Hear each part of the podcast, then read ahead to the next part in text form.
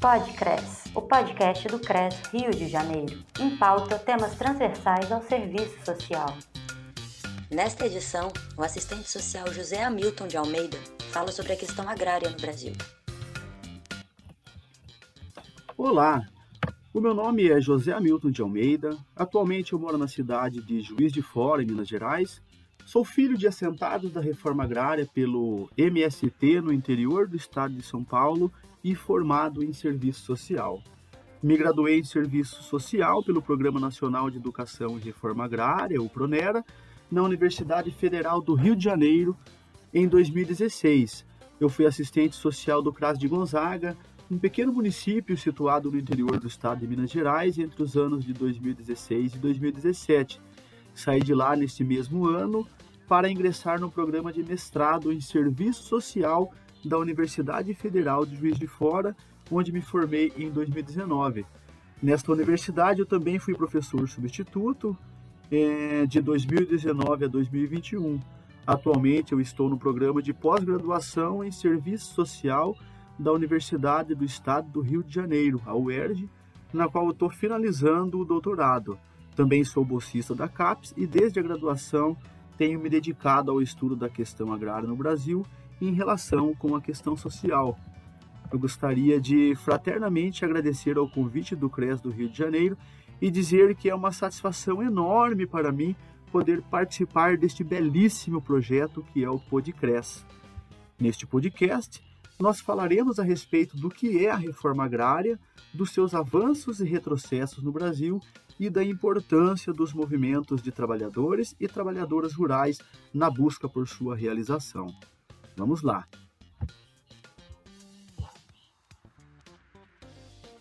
Olha, ao contrário da reforma agrária clássica, né, que como vimos é fruto de uma demanda da própria burguesia no seu momento revolucionário, no Brasil de hoje, a reforma agrária se apresenta como uma demanda, sobretudo da classe trabalhadora.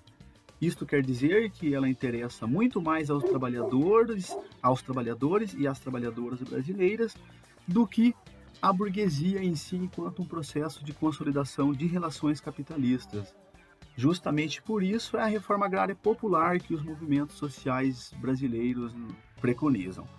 Bem, hoje, né, hoje há inclusive inúmeros adeptos de cunho evidentemente conservador ou reacionário de que não existiria mais uma questão agrária no Brasil e de que isto dispensaria a necessidade de uma reforma agrária entre nós. Bem, a nosso ver, de fato, a questão agrária não existiria apenas se não houvesse a sua desnudação, o seu escancaramento cotidiano, não é? Pelos sujeitos que são explorados, pelos sujeitos que lutam e se organizam no campo brasileiro. No Brasil, neste sentido, são os trabalhadores e as trabalhadoras pobres do campo, como os sem terras, assalariados rurais, desempregados, indígenas, quilombolas, mulheres camponesas, quebradeiras de coco, dentre muitos outros sujeitos, né, são eles que põem em foco a questão agrária e dão visibilidade à sua perversa existência, ao contrário né, das teses conservadoras. Então, do ponto de vista da visibilidade da questão agrária no Brasil e da necessidade de uma reforma agrária, estes movimentos né, têm demonstrado a sua necessidade lutando contra a expropriação que sofre, lutando contra a sua exploração e a violência dos latifundiários e empresários que, como é sabido entre nós, perpetua historicamente no país. Por isso, não é, quando falamos da importância dos movimentos sociais no Brasil, diríamos que, ele tem, diríamos que eles têm sido e continuam a ser a principal força capaz de impulsionar positivamente a reforma agrária entre nós. Assim, pois, ainda que tenhamos que concordar com inúmeros analistas de que nunca houve uma reforma agrária no Brasil, mas sim o que houve foi uma limitada política de assentamentos, não é executadas aí por diferentes governos. Nós temos também que reconhecer, por outro lado, que não fosse a luta desses sujeitos que brotam desde a escravidão, é, como né, dos movimentos, associações, sindicatos, das ligas camponesas, das uniões e confederações de trabalhadores agrícolas e até mesmo de alguns partidos políticos que estiveram ao lado dos camponeses no Brasil, não fossem não fosse essa ampla movimentação, provavelmente não teríamos conquistado um Estatuto da Terra em 1964, provavelmente não haveria o princípio de uma função social para o uso da terra, não haveriam leis de reforma agrária previstas na Constituição Federal de 1988, não é? Provavelmente não haveria também a institucionalização por mais precária que seja, para implantação de políticas de assentamento, não haveriam assentamentos legais reconhecidos pelo Estado, né, por mais que eles, né, que muito deles também precisem de melhorias. Hoje são em torno de mais de 9 mil assentamentos existentes em todo o Brasil, onde vivem pouco mais de um milhão de famílias. Deste modo, sendo a reforma agrária no Brasil uma demanda muito mais da classe trabalhadora do que da burguesia, o seu sucesso ou fracasso depende necessariamente da força e do modo com que esta classe consegue se organizar e lutar também por seus interesses e direitos. E isto é a própria história que mostra.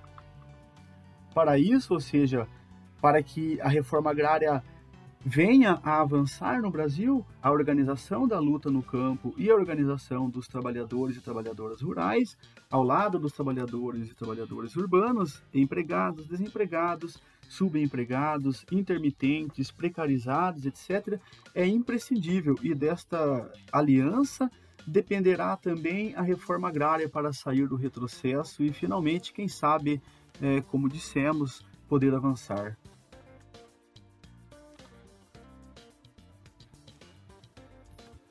Olha, em primeiro lugar, nós começamos com uma constatação trágica, reconhecendo que não há praticamente nenhum avanço em termos de reforma agrária atualmente, mas apenas retrocessos.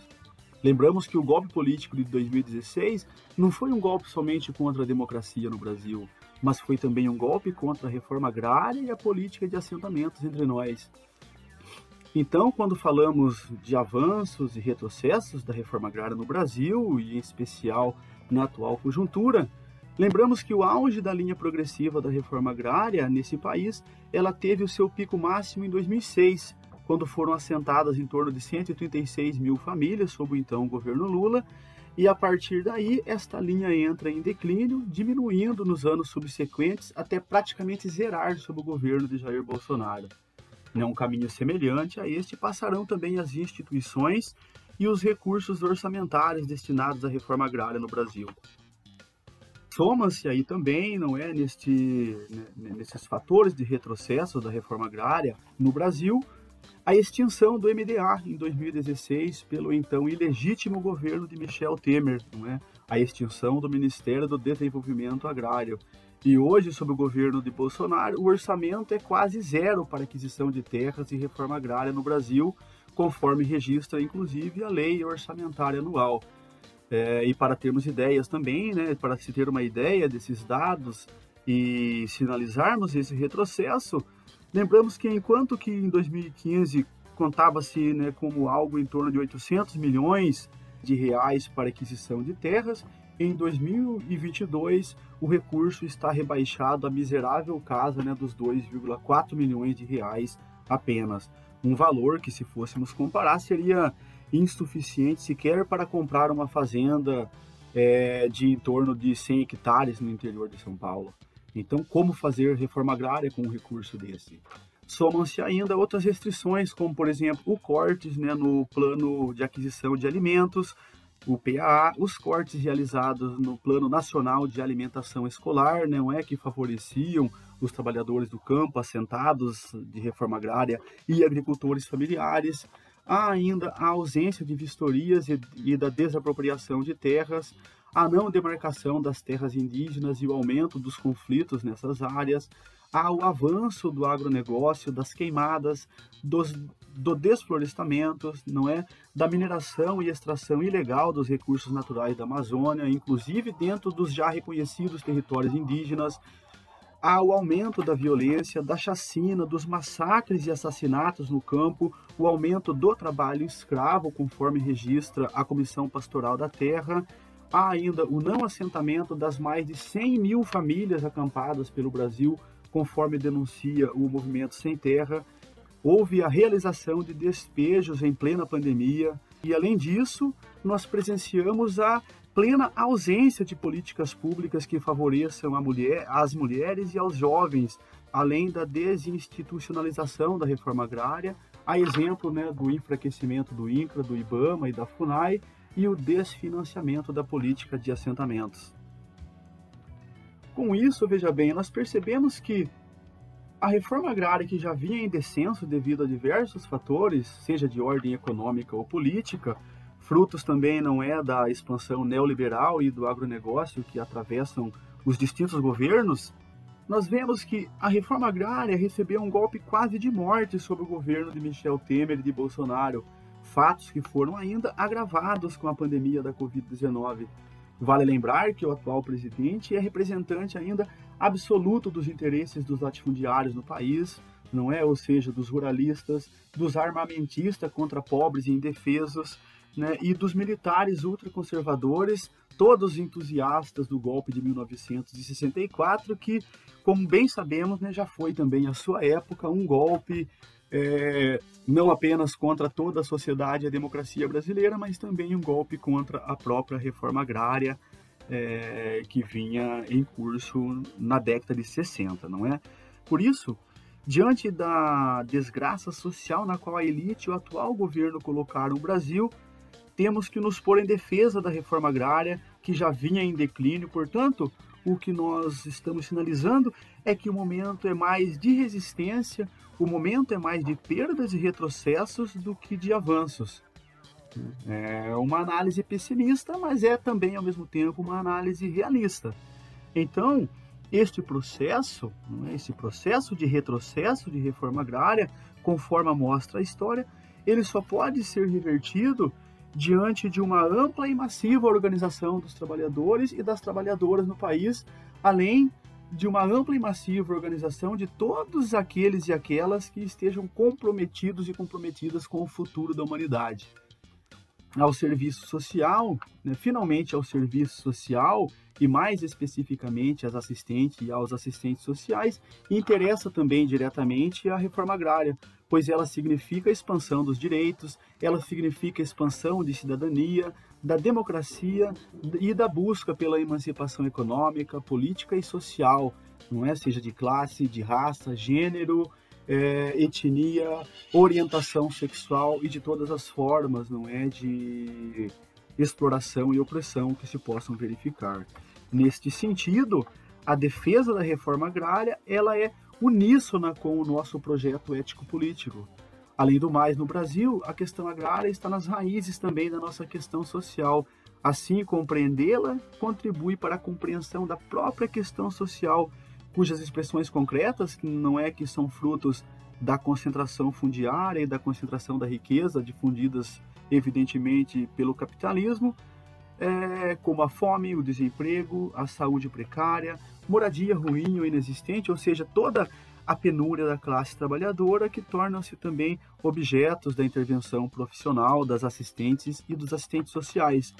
Portanto, é fundamental que continuemos defendendo também a reforma agrária junto aos movimentos sociais e à população trabalhadora de modo geral, assim também como devemos atuar na defesa da demarcação das terras indígenas e manifestar o nosso repúdio à tese do marco temporal, devemos atuar pela regularização das terras quilombolas, na reivindicação de que todos esses sujeitos possam dispor de políticas públicas estáveis, suficientes e permanentes de garantia de vida e de dignidade.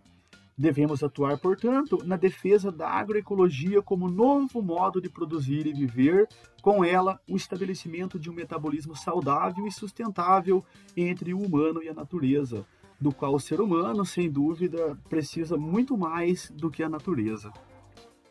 Se fôssemos definir reforma agrária com poucas palavras, né, poderíamos dizer simplesmente que ela se trata de democratizar a terra, o que vem a se tornar, evidentemente, um desafio enorme no Brasil, não é? Neste que é um dos países mais desiguais do mundo em termos de concentração fundiária.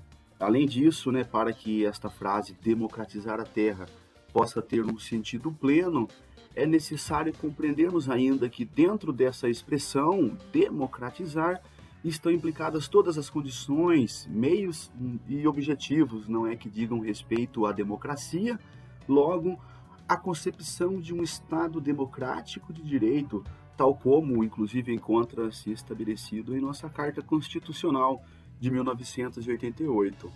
Quando falamos também de reforma agrária, estamos falando de direitos humanos. Né? Falamos de vida digna, de educação, saúde, de moradia, terra, créditos e políticas de incentivo agrícolas adequadas. É, estamos falando, sobretudo, de produção e acesso à alimentação saudável, falamos de transporte público e de qualidade, além de infraestrutura para a população que vive e trabalha no meio rural. É, é necessário lembrarmos, né, quando falamos de reforma agrária, para fazermos alguma comparação, de que né, nos países onde houve a chamada reforma agrária clássica, desde o século XIX, com algumas experiências no século XX, né, a, a, exemplo do que ocorreu na França e outros países, não é da Europa, exemplo do que ocorreu nos Estados Unidos, é, naquelas experiências a terra foi amplamente distribuída entre os camponeses e isto cumpriu um papel importantíssimo para o desenvolvimento da classe operária urbana em benefício da própria burguesia. Né? Então, a reforma agrária ali ajudou a consolidar a Revolução Industrial e ajudou a consolidar né, a própria sociedade burguesa no seu momento revolucionário. Ocorre que no Brasil não houve, não é? Ocorre que no Brasil não houve uma reforma agrária, não é isso? E, e isto é pactuado por muitos estudiosos da nossa estrutura fundiária brasileira. Né? É, e nós ainda lutamos pela reforma agrária no Brasil. Portanto, veja bem, dadas as condições econômicas e sociopolíticas atuais, hum, aliás, né, dadas as condições econômicas e sociopolíticas atuais, né, os movimentos sociais brasileiros, né, especialmente os movimentos que fazem parte da Via Campesina, como é o caso do MST, do MPA, do MMC, do MAB, não é? Ou seja, o Movimento Sem Terra, o movimento dos pequenos agricultores, o movimento de mulheres camponesas, o movimento de atingidos por barragens, além de muitas outras organizações, elas têm defendido a reforma agrária popular, não é?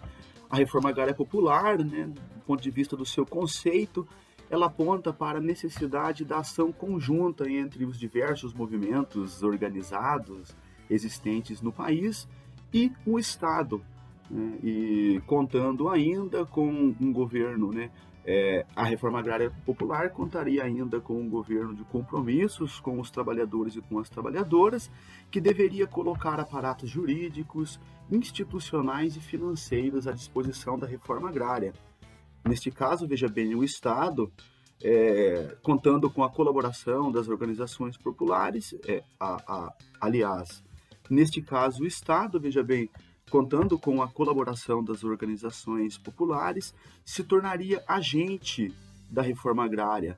Né? É, e, deste modo, realizaria a ampla distribuição de terras demandadas socialmente, dando condições de produção e de vida a essas mais de 4 milhões de famílias não é sem terras ou com pouca terra que existem não é no Brasil que vivem é, e trabalham no campo atualmente. Nesse sentido, né, resultaria daí a criação e ampliação de créditos agrícolas e especiais destinados ao público da reforma agrária. Resultaria deste plano um, um, a disposição de assistência técnica de qualidade para as famílias assentadas, incentivo à agroindústria, extensão dos direitos no campo, a, a garantia de condições de moradia digna com saneamento básico, eletricidade, infraestrutura como estradas de qualidade, além de buscar também a construção de escolas de educação do campo e de creches, é, a criação ou expansão de programas de incentivo à emancipação econômica, social e política feminina, políticas de incentivo à juventude que vive ou que queira continuar vivendo no campo, assim como políticas voltadas para o bem-estar do idoso.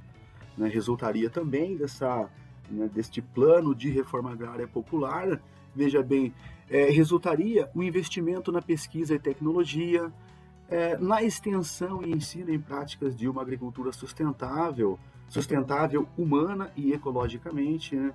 Portanto, contra a agricultura predatória capitalista, ou seja, contra o agronegócio, os movimentos sociais, populares, né, os movimentos organizados hoje no Brasil têm defendido a agroecologia como novo modo de produzir e de viver no campo. Né?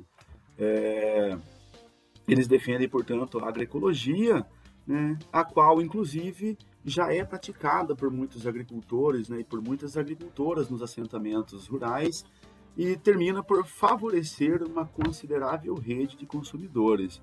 Né? Em linhas gerais, né, quando nós falamos, é, aliás, em linhas gerais, é fundamentalmente disso que se trata a reforma agrária atualmente.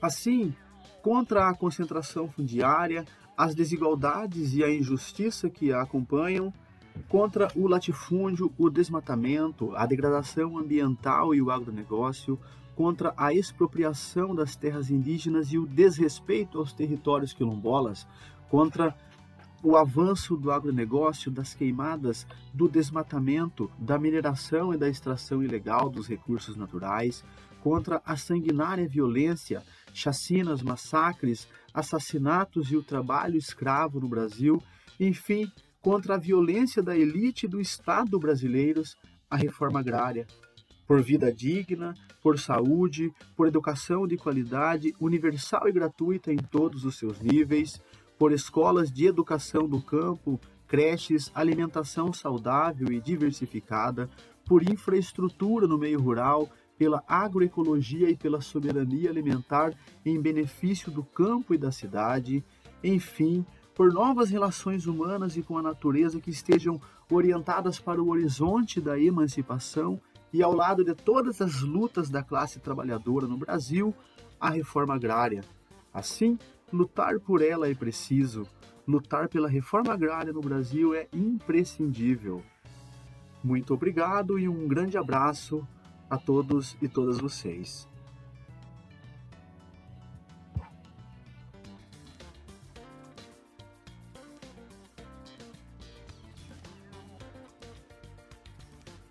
Podcres, o podcast do CRES Rio de Janeiro. O material divulgado neste podcast pode ser reproduzido integral ou parcialmente, desde que sejam respeitados os créditos das autoras e autores e do próprio Conselho Regional de Serviço Social do Rio de Janeiro. Produção CRES, sétima região. Música tema Rio Funk de Alex Natif.